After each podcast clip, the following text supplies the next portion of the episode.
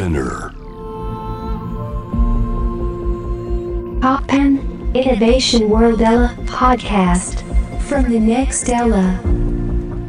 真鍋大斗がナビゲートしています。突破イノベーションワールドエラここからは様々なジャンルのイノベーターをお迎えするトークセッション。from the next era 対話の中からイノベーションの種を導き出します。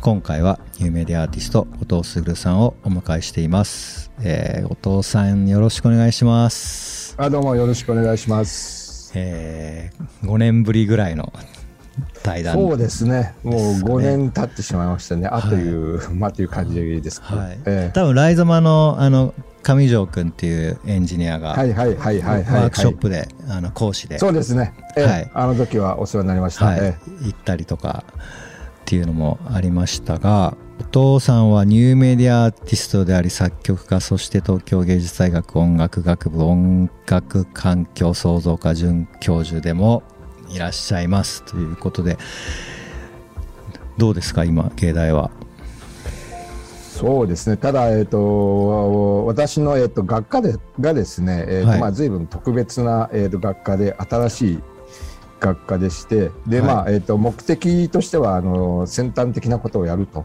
うんいう学科なので、えー、と必ずしもその芸大というイメージには、えー、と当てはまらない随分特殊なところではありますね。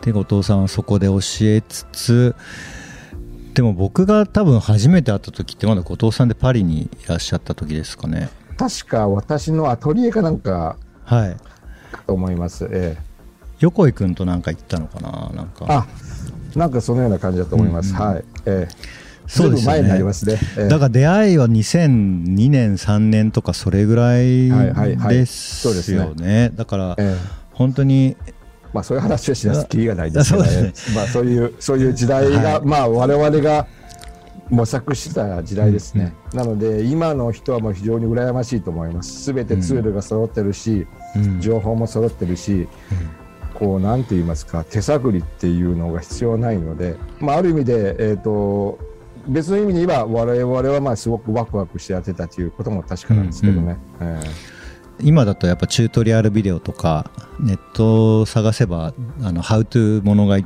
ぱいあるので本当になんかえ、えね、いいくらでも学ぶ方法があるなと思うんですけどえそうですね。うん。どう思います？その環境の変化とか作るもののの変化みたいなのって。そうです。ねまず、えー環境から言うと、はい。もちろん、あのーそれなりの時代はいいところもありましたがはい、やはり今このような、えー、と状況でうん。さらにまた、えー、といろんなことが進化していくのではい。やはり次の世代の人がある程度年齢をいってでやはり同じように昔はああだったなという話になると思うので、はい、えーとそうですね、まあ、これはこれで、えー、と今の時期ある意味で、あのーまあ、別の角度を見れば、えー、と初期の状態かもしれません。うん。が、えーとまあ、確かに音楽の世界とかメディアアートの世界っていうのは、もう随分変わってしまったなっていうのが事実でうん。あの当時活躍してししたはい。人の名前がうん。何人残ってるかっていうのが 結構ありまして、うん。もうほとんど消えてなくなってるんじゃないか。また新しい人が出てきてるんじゃないかっていうぐらいの違いがありますね。えまあ、20, 20年以上経過し20年ぐらいですかね、はいはい。経過して、ええ。まあそうですよね。でで今後藤さんは割とあの AI とか機械学習系のことにえはい。あの取り組んでいらっしゃると思うんですけどはい。その認識は合ってますか、あのある意味で、はい。あの時代に、うん。まあ、非常にまあ初期的な、えー初期的というか原始的なものですか。はい。っていうようなもので、えー、と AI を触っていたわけなんですがはい。その時も、えー、と AI というよりどちらかといえば人工生命とかなんかそちらの方の言葉が強くて、はい。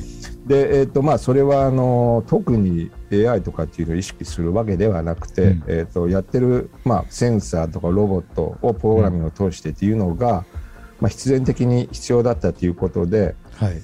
で、えーとまああのーそのまま引き続き私はその、えー、と時代に関係なく続けていたと。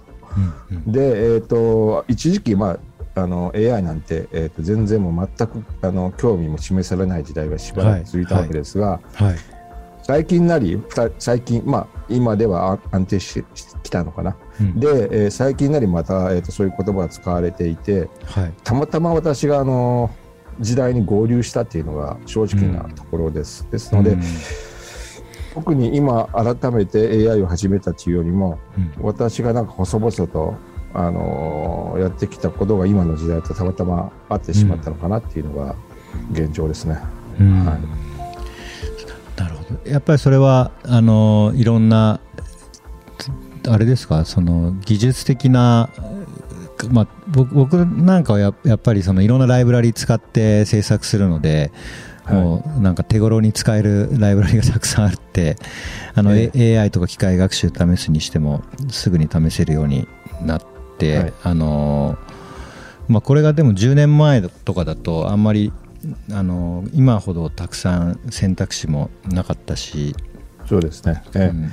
あのもう実際にうん。機械学習といっても、えー、とその何て言いますかリアルタイムで動くなんてことは一昔前には考えられなくて、はい。まあ、今になってようやく、あのーかろうじて、えーとまあ、リアルタイムで動かせると。なので、えーととは言ってもほとんどギリギリでやってるという状態ですね。うん。そのうんこれ具体的なちょっとプロジェクトのお話ちょっとしていきたいんですけど、その AI ベートーベンっていうプロジェクトがはい。あると思うんですけど、これっていつからスタートされたんですか？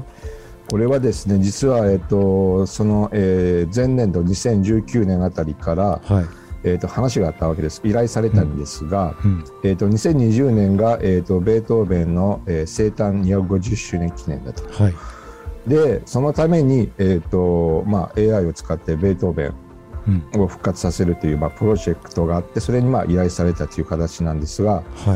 具体的な話をすると、あのー誰もが知ってるあのエリーゼのためにというあのタラララララというあのがあありますけど、はい。あれは実は、えっと、ベートーベンが実際にエリーゼという存在した、あの女性に恋をしてで、えっとその女性のために、えっと捧げた曲だと。はい。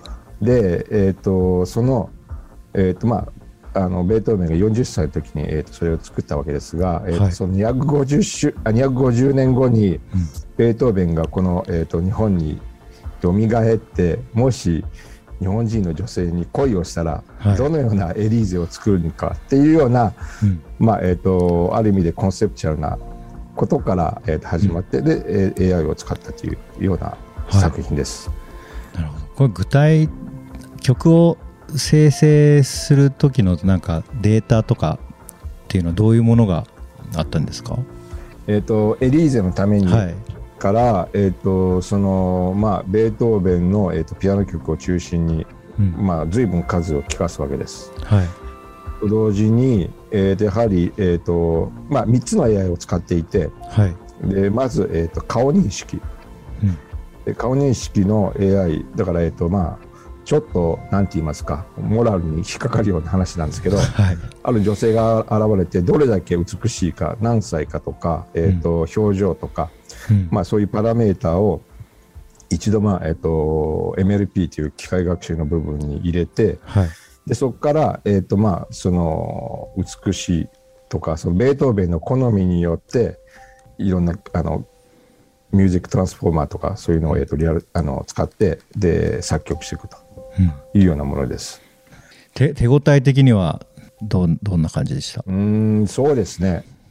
比較的分かりやすい作品であって、はい。えー、と参加型の、えー、と作品なのでうん。いわゆる、えー、とさっきメディアとか何とかと話しましたがこの分野では、えーとまあ、参加型のプロジェクト作品っていうのは比較的お客の、えー、と興味を引くというか受け入れやすいっていうようなものなので、えーとまあ、あの手応えとしてはうまくいったんではないか、うん。えー、とそれなりに、まあ、いい反応があった作品ではないかというのがうんうん。ないわゆるよく、まあ、ある我々の世界特に私みたいな現代音楽に片足を突っ込んでる人間というのははいよくわからないとか えーと難しすぎるとかはい。何が言いたいのかわからないとかそういうことがあるんですが、はい。このエアベートーベンに関しては比較的、うん。まあ、受け入れたという印象が大きかったです。はい、なるほど。でそれとはまた別に AI コンピューターコンサート？はいはいはい。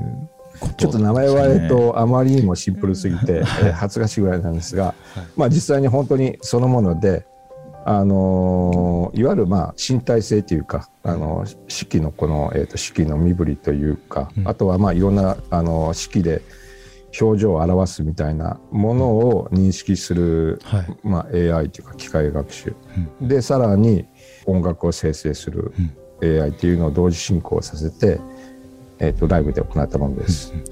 これなんかし指揮棒の動きに反、まあ、応じて曲が生成されていくっていうようなイメージで合ってますかね。そうですね。でそれを、えー、と AI がステージ上で弾くんじゃなくて、はい。その、えー、と AI が、えー、と判断したものをさらに人間に伝えて、はい。あの実際にはあの骨伝導イヤホンといってはい。耳を塞ぐわけではない、えーとうんうん。あのいわゆる骨の部分に、えー、と振動を与えてはいそれの指示を聞きながら演奏するというものです。ですので指揮者はあはい指揮者は、えー、とあるテンポを弾いてるんだけどはい演奏家はそれを見つつ全然違うことをやると。難しそうですね演奏者は。演奏家は、えっと、もう、こんなことありえないとか えーとやってくれましたけどね、はい最終的にはうまく。えーまあ、とても、えっといい演奏家ばかりでした。えーですのえーで、そのおかげっていうのもありました。はい。はい、最初にあれですかねそのモデルを作る時にはすでにあの指揮棒の動きと演奏が、まあ、セットになったビデオみたいなのがあってそこからなんなんですか対応関係作っていくみたいなことをするんですか？最初。それがですね、えーとはい実はそのモデルを作るのをステージ上でやったんです。ああ。ですので、はい。えー、と曲と曲の間にはい。AI が、えー、といろいろ喋るんですけど、はい。この、えー、と例えばあるパターンを4小節やってください。って、はい。静寂の中で指揮者が、えー、とこう指揮4拍の、えー、と4小節。舞台上で学習させて、でそのまま、えー、とあの演奏が始まるという、まあ、随分あのひある人はシュールリアリズムの世界だと 言ってました、えーはい。そのような、まあえー、と感じのコンサートでした。はい。なるほど。ありがとうございます。これ、やっぱり、A まあ、AI とか機械学習って言ってもね、本当にすごい幅広いので、単純に、あの、まあ僕なんかが分かりやすく使ってるのとかで言うと、アカペラを楽曲から抽出するとか、ドラムの音だけ抽出するみたいな、だから、ね A- AI の中でもすごく分かりやすいものとかは、まあ、もう、なんですかね、ツールとして使ってますけど、はい。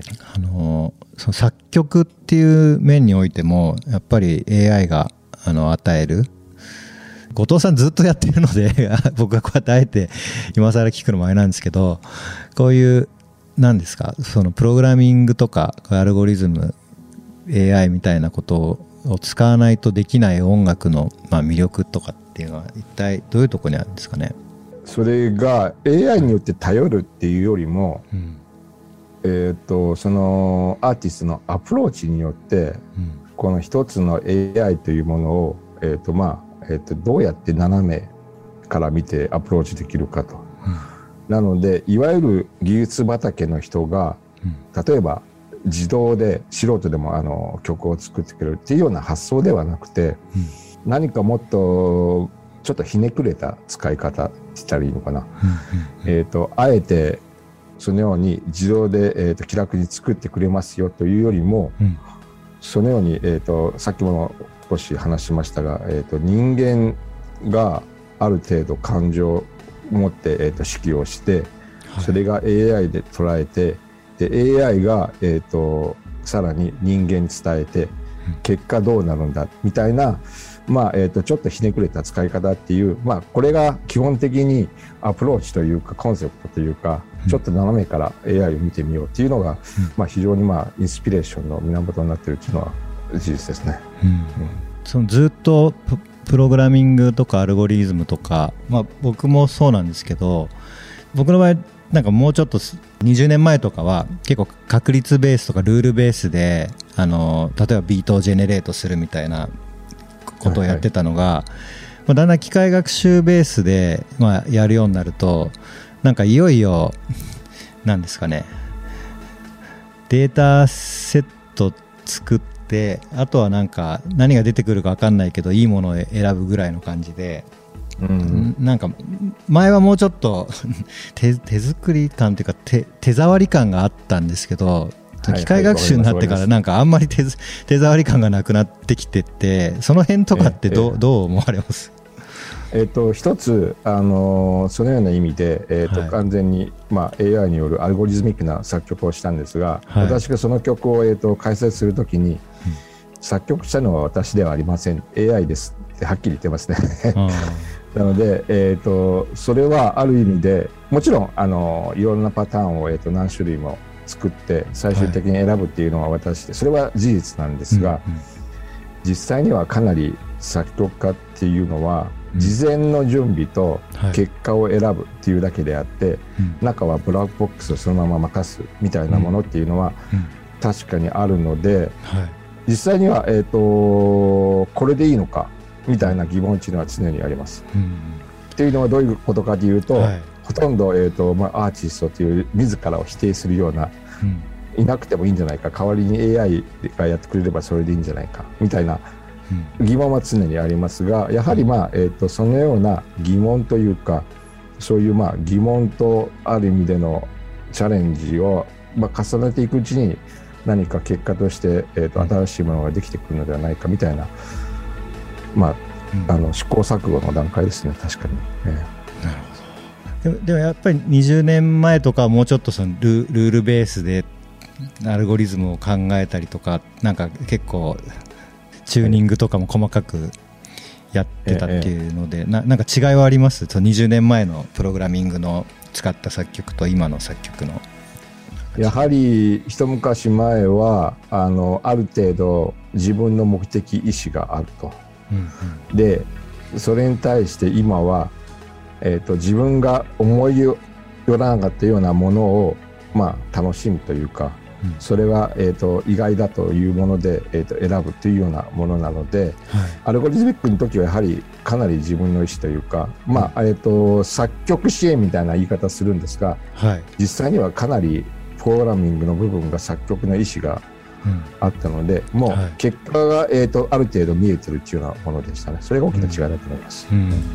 なるほど。まあぶある種ブラックボックスみたいなものが昔よりも大きくなってきてるっていうところはあるってそうですね。ことですかね。ええええなるほど。ありがとうございます。なんかそれを聞けてちょっと嬉しいです。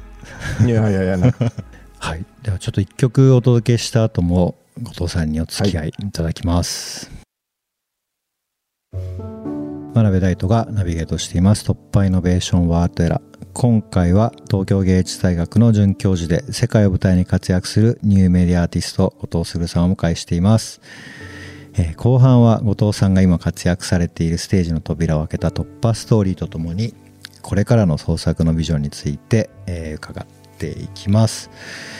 はい。ちょっとあのーさっき聞き聞けなかったこととして、あのーこの20年でなんかそのプログラミングソフトウェア使った作曲のなんかブレイクスルーとかエポックメイキングな出来事って一つ挙げるとすると何がありましたかね？えっとやはり一昔前っていうのはエンジニアに頼らなくてはいけなかったと。うん。で今ではもう、えっとどちらかで言えばすちょっと廃れてしまったものなんですが、はい。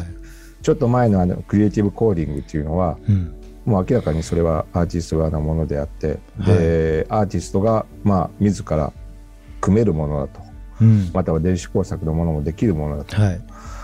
あれというのはかなり大きな変化をもたらしたと思います。で、うん。えっ、と、ソースコードも、あの、ある程度、どっかから入手できたり、はい。ライブラリーも入手できたり、または、えっ、と、自分がそれを、まあ、あの、アップして他の人がかさらに発展してくれて自分に、自分が使うみたいなものであって、やはり、えっ、と、エンジニアが作ったもので、うん。えっ、と、まあ、我々の世界でよくあるんですけど、はい。ある国で発表して、はい。でそれを飛行機で運搬して、はい。で次の国で発表するとき果たして動いてくれるかどうか、はい。または 1週間ぐらい展示しててはい。それが動き続けてくれるかどうか、うん。もちろんあのエンジニアが1週間いろんな国に、ま、回ってくれればいいんですけどそれはもうほぼはい。無理な話なので、それが、まあ、自分で組めてで自分で直せる、ロボットなんてすぐ壊れますので、はい。それが、まあ、ある程度そのモジュール化してうん。で自分でそのモジュールの部分をあの取り替えるだけ、あの辺りはかなり大きな変化だと思いますね。学生とかってこれからあの、まあ、その20年、まあ、僕は20年前学生だったんですけど今今の学生にとってその辺の変化ってどういう影響を与えてますかね、えっ、とクリエイティブコーディングの DYU なんてのは、うん。それはもう、えっと、全然その意識は持ってないです。だからもうそれが当たり前っていう段階で、はい。わ例えば私なんかはそれがもうあできあのできて嬉しいなんていうような世代かもしれませんが今やはりもうそれが当たり前であってうん。もうまさしくアーティストでありながら、えっと技術も普通にできるうん。っていうのがもう、えっとそのようなスタート地点って言いますか。うんそれがまあ、えっと標準っていうのが学生の現状ですね。えうーん。じゃあもうめちゃめちゃ進化してますねそしたら本当に。めちゃくちゃと言えるかどうか分かりませんけど、はい。やはりまあえっ、といい意味でいい意味ではやっぱり非常にいい状態だと思います。そのなんかこう、あえてプログラミングの部分を人に頼らなきゃいけない、またはプログラミングした部分をアーティストに頼らなきゃいけない。まあえっ、と多分両方できていろいろ新しいアイディアが生まれてくるっていうのは事実だと思います。はい、ちょっと次のお話にいろいろお話伺ってきましたけれども、まあ、最後にさまざまな壁を突破してきた後藤卓さんが今活躍しているステージの扉を開いた突破ストーリーこれを教えていただきたいんですけど難しい質問だと思うんですけど。そうですね。たまたまなんですけど私あのいろんな国に住んだという経験があって、はい。でアメリカで住んでた時は湾岸戦争を送りました。でドイツに住んでた時はたまたまベルリンの壁が開いてで、東西統合してその直後にいたっていうので政治的にもそしてなんか東西のアーティストがベルリンに集まってすごい過激なことをやってた時代ですね。うん。で、えっとフランス覚えていらっしゃることかわからないですけどテロとかが非常に多くあった時代です。うん。なので、えー、とそれぞれの国で、えーとまあ、もちろん芸術面でもちろんなんですけどは何て言いますか、えー、と文化背景というか政治的にというか、うん。そういうのをさまざまな経験してきたのでいうん私にとってはその何て言いますか音楽とか芸術だけが突破口だけではなくてはい。なんかそういうたまたま偶然でくわ歴史的に、えー、と出会った出会ってしあしまったものですね、がまあ非常にある意味で突破口になり今の私があるのはそのような経験だったと思います。はい、うん。なるほど。そういう時にあの後藤さんを支えた勇気づけた一曲選曲していただきましたけれどもはい、教えていただけますか？はい。えーそれは、えーと「クセナキスのエオンタ」っていう作品です。はい。ななんでまたはいこの曲なんですか？これはまさしく先ほど algorithmic っていう話をしてましたが、えー、とクセナキスは、えー、と数学とか、えー、と統計とかを使って行う作曲家で、はい。えー、と彼の場合はあの必ずしも、えー、と再生する段階でリアルタイムで、えーまあ、行うというよりは、えー、とそれを、まあ、楽譜にしてしまうと。ただ、まあえー、と非常に共通項っていうのはそのような、えー、と algorithmic で作られたものであってもある意味での intensity というか強度っはい。ていう部分がその2つがまあ私と非常に共通項でありそれがまあ未だに、えー、と例えば あのーなんか車で運転して常に、えー、といろんな曲をランダムに再生してるのを聞いてるんですがはい。たまにあの曲が出てくると、はい。なんかこうハッとする瞬間というかあそういえばっていうような、そのまあその共通項っていうのが改めて実感させられるという曲で、うん。まあえー、とかつて非常に、まあ、衝撃的だった同時にいまだに何かこう新鮮な思いがしますね。うん。はい。クセナキスの凄さ面白さっていうのはどの辺にあるかちょっとリスナーに簡単に解説していただいてもいいですか？そうですね。やはり、えー、と人間が考えたものっていうのは一度客体化すると。プログラミングとか数学で。はい。でそれが、えー、と戻ってきた時にはい。人間の想像を超える意外性とうん。あと強度強さ。うんそれが、えー、とクセナキスの強さ。であって、えー、と必ずしもその純粋な理論が美学として成立しているんではなくて、それがさらにフィードバックして戻ってきて、それがあの強度とかっていうのが感情とか例えば表現豊かとかそうではなくて、明らかになんかこう身体まであの差し込んでくるような音楽っていうことを例えたらいいのかな、そのような意味での強度っていうのが、まあ、随分特殊な作曲家だと思います。コルビジェの弟子だったんですよね。そうですそうです。一番初めには、えー、とコルビジェのスタジオにいてはい。で、えーとまあ、数学的な部分の建築を行っていた、さあの数学関係とは言いつつも建築家というのが一番正式な言い方ですね。うん。で、えー、と統計学っていうのを、えー、と音楽に用いてはいでやがて、えーとまあ、晩年になったら随分スタイルが変わりました。でも、えーとうん。共通しているのはそのやはりインテンシティっていう部分だと思います。はいなるほど。いや僕も大学まあ大学あのす数学科だったんですけどえあの音音楽と建築ってあのクセナキスが書いた本読んですごいあのす衝撃受けましたね。まあ、今だとねネットでいろいろ出てくると思うんですけど当時そのええ。数学やってて音楽との接点ってなんかなかなかあの、まあ、見つけられなくてであの本見つけてかなり、まあ、あの本があったからこそ山須に行ったみたいなところもちょっとあるぐらい。えあそうなんですか。それはまた意外ですね。影響というか面白いうん。面白い本だなと。まあね本当普通に音楽と建築っていう本ですけど中に数式がね台数とか統計の話が出てきたりとかっていうのでなんか面急白い。に出てきたりなんかしますね、公式が。なんかのそうですね。だと、非常に系統立てて語られたら急に公式が出てきて、あれ？と思ってしまう。まあ、でも、作曲家があれを、あの当時、うん。あの発想でやってしまうっていうのは、もちろん今ではまあアルゴリズミックでそういうふうに形に簡単にできるんだけど、うん。あの時代にあれをやってしまったと。うん。なので、ひょっとしたら我々がいるかもしれません。うん。うん。いやーなるほど、そうですね。いやーありがとうございます。はい。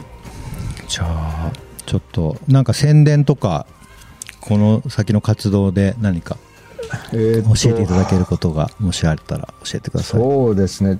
まさしく、えー、と真鍋さんも、えー、と以前に一度ちょっとお話ししたことがありますけど、うん。マックスサマースクールあ を芸大で、えー、とはい。またやりますですで、そう。えー、とそれを、えーとまあ、すごく開かれたうん。あの空間なので、はい。えー、とマックスとか音楽とか、まあ、メディアアートに興味ある人は、はい、えー、とマックスを使ってたうん。実は、えー、とマックスサマースクールを再開させたのははい、第2の、えー、真鍋大斗を作りたいというのが本当のところです。えぜひ出てきてほしいですね。ぜひぜひ、はい。い、やーいやもうこれ正直なところです。はい。じゃあまたえっ、と、はいありがとうございます、はい。なんか大大学にも呼んでください。なんかあったら。あなんかぜひあのあの特別招聘教授みたいなのでよぜひお願いします。呼んでください。近いはい。ひ。こちらこそよろしくお願いします。はい。はい「from the next」今回はニューメディアアーティスト後藤卓さんを迎えしました。ありがとうございました。いやどうも。ありがとうございました、